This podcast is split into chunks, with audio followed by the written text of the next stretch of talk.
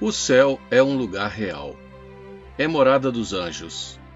Depois que uma multidão deles desceu para anunciar o nascimento do Filho de Deus, voltaram para o seu lugar, ou seja, o céu. O Evangelho de Lucas, no capítulo 2, diz assim: Quando os anjos se afastaram deles e voltaram para o céu, os pastores disseram uns aos outros: Vamos até Belém e vejamos os acontecimentos que o Senhor nos deu a conhecer. Os anjos vieram do céu e para lá voltaram. Portanto, o céu existe e é habitado. Existe um caminho para se chegar até lá. Os anjos sabem o caminho. Os pastores nos campos buscaram conhecer esse caminho. O texto bíblico nos diz que os anjos voltaram para o céu e os pastores foram para Belém.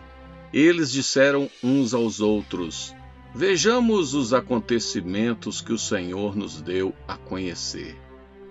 O caminho para o céu passa por Belém. Sim, a pequena Belém da Judéia representa a estação primeira para o céu. Belém é o lugar do encontro com nós mesmos e com nossa miséria. Mas também é o lugar da salvação. É o nosso momento crucial quando Deus nos convida a deixar tudo para ver o que ele nos dá a conhecer. A encarnação é um choque, um choque de humanidade e amor. O Verbo se fez carne, diz a Bíblia. Em Belém, Jesus nasceu e se deu a conhecer. Nossa caminhada para o céu tem que passar pela estrebaria da pequena Belém precisamos nos curvar no chão da estrebaria, não em um palácio, mas no chão de um curral. O Filho de Deus se fez homem para trazer os homens de volta para o chão da humanidade. O reconhecimento da nossa pecaminosidade nos coloca mais perto de Deus. Quando reconhecemos nossa necessidade de salvação, o céu fica mais perto também. Não precisamos mais insistir em construir nossa torre como Babel. Deus desceu até nós. Os anjos voltaram para o céu. Eles nunca precisaram se curvar no chão da estrebaria.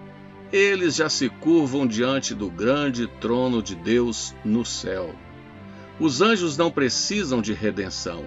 Quanto a nós, bem, precisamos ir a Belém precisamos caminhar a jornada da fé. Os pastores ouviram o anúncio dos anjos e creram. Precisamos ir a Belém. Precisamos conhecer Jesus e sua salvação. Se alguém quer ir para o céu, primeiro precisa ir a Belém.